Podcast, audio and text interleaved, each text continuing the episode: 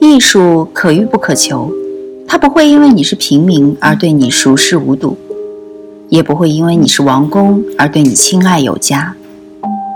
与同听艺术，带你感受艺术的奥秘和热情的世界。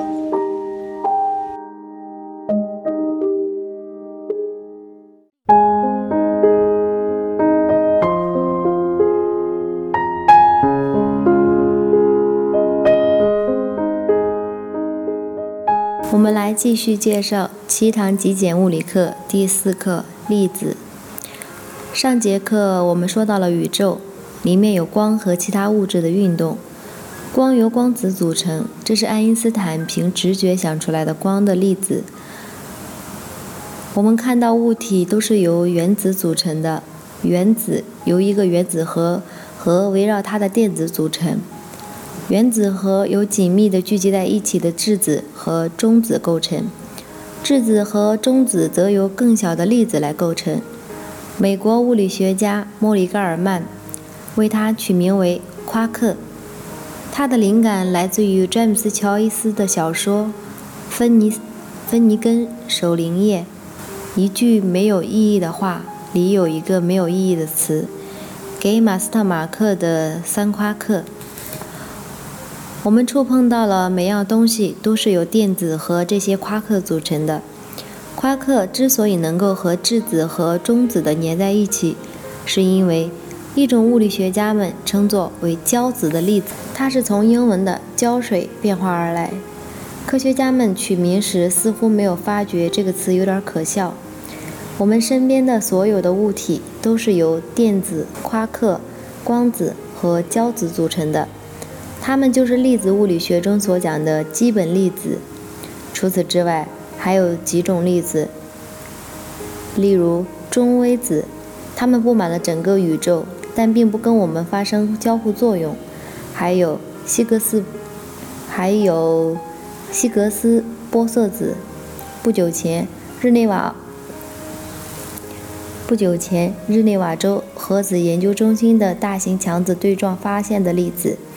但这些粒子并不多，只有不到十种。这少量的基本原料，如同大型的乐高玩具中的小积木，靠它们建造出了我们身边的整个物质的世界。量子力学描述这些量子的性质和运动方式。这些粒子当然并不像小石子般那么的可感、真实、可感，而是相应的场的粒子、量子。比如说，光子是电磁场的量子，就跟在法拉第和麦克斯韦的电磁场中一样，它们就是这些变化的基底场中的原激发，是极小的移动波包。我们的消失和重现遵循量子力学的奇特定律，存在的每样东西都是不稳定的，永远都是从一种相互作用的跃迁到另一种相互作用。即使我们观察的是空间中的一块没有原子的区域，这可不是探测粒子的微小涌动。彻底的空虚是不存在的，就像最平静的海面，我们凑近看还是会发现细微的波动和震荡。构成世界的各种场也会微微的波动起伏。我们可以想象，组成世界的基本粒子是这样波动中不断产生、消失。这就是量子力学和粒子理论描述的世界，这同样牛顿和拉普拉斯的世界相去甚远。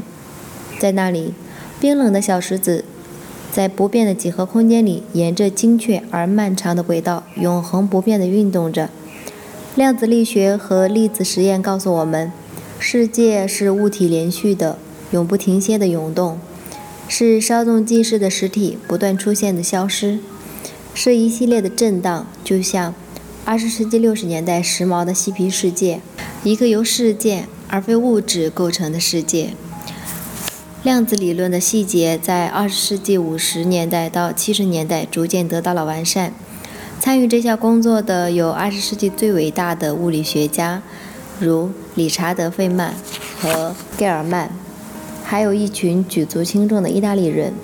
这些细节的构造导出了一个复杂的理论，它建立在量子力学的基础上，被称为基本粒子的标准模型，一个不太浪漫的名字。二十世纪七十年代，在所有的预测被一系列的试验证实之后，这个标准模型终于可以得以确立。一九八四年，我们意大利现代的参议员卡洛·卢比亚还凭着这个模型的首批数量获得了诺贝尔奖。二零一三年，希格斯希格斯玻色子的发现完成了标准模型确认工作的最后一环。虽然有一系列的成功的实验，物理学家们却从未真正的看待标准模型。这个理论至少第一眼看上去零零碎碎、东拼西凑，它由不同的理论和方程集合而成，看不出有什么清晰的秩序。它描述了某些场通过。某些常数决定了某些力量相互作用，表现出某些对称性。可为何非得是这些常、这些常数、这些力和这些对称性？我们距离广义相对论和量子力学的简洁方程式还很远。标准模型的方式对世界进行了预测的方式也变得复杂离谱。直接使用这些方程式会得出毫无意义的预测，因为计算出来的每个数据都是无穷大。要想得到有意义的结果，必须假定参数本身就是无穷大，才能抵消荒谬的结果，让它们变得合理。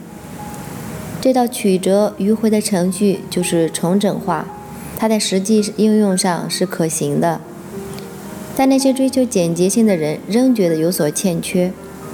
爱因斯坦之后的二十世纪最伟大的科学家，量子科学最重要的建立者，标准模型的第一个也是最主要的方程式作者，保罗·狄拉克，在他的生命最后几年曾反反复复地表达他对这一状况的不满。他说：“我们还没有解决这个问题。”这几年，标准模型出现了一个明显的缺陷。天文学家发现。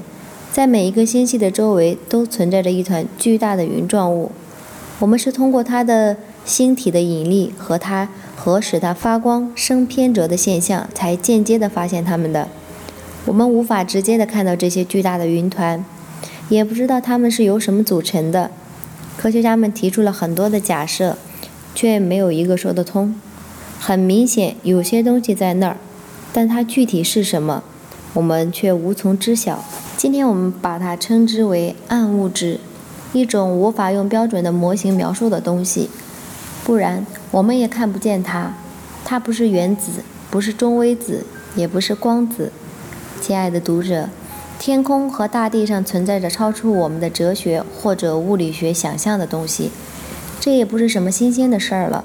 就在不久之前，我们还在怀疑无线电波和中微子的存在呢。尽管它们充满了整个宇宙，迄今为止，标准模型仍是解释物质世界最好的理论。它的预测全都得到了证实，除了暗物质和广义相对论中被描述为时空曲率的引力之外，它很好地解释了已知的世界的方方面面。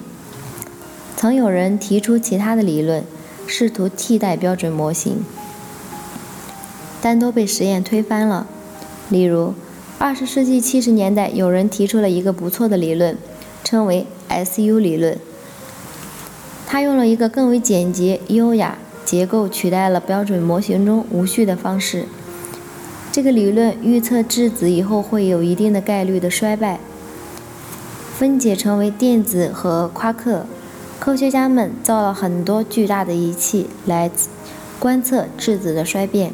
有些物理学家为了寻找可观测到的质子的衰变，奉献了一生。由于衰变需要太长的时间，所以不能一次只观察一个质子。人们取来成吨的水，在周围安装灵敏的探测器，观测质子衰变的效应。可是，唉，至今还没有人观测到质子的衰变。SU 这个漂亮的理论。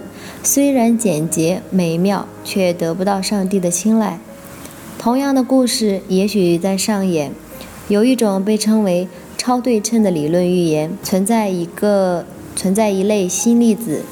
在整个物理生涯中，我不断听说有同事满怀信心的期待的这些粒子不日被发现。但是随着时间的流逝，一天天、一月月、一年年、数十载，这些超对称粒子依然没有现身。物理学家并非只有成功，所以我们现在还只能依赖标准模型。它可能不太优美，但是用来解释我们周围的世界却很好用。谁知道呢？仔细想想，或许并不是这个标准模型不优美，而是我们还没有学会从正确的角度看待它，没有发现隐藏其中的简洁。如今，这就像是我们对物质的认识，屈指可数的几种基本粒子。不断的存在和不存在之间的震动、起伏，充斥在似乎一无所有的空间中。它们就像宇宙字母表里的字母，以无穷尽的组合，讲述星系、繁星、阳光、山川、森林、田地，以及节日里孩子们脸上的笑容和星光璀璨的夜空的漫长历史。感谢您的收听，我是雨桐听艺术的主播刘芳。把你愿意分享的文章发给我们，我们会分享给更多的人。也可以在我们节目的下方，或者是在我们官方的微博给我们留言。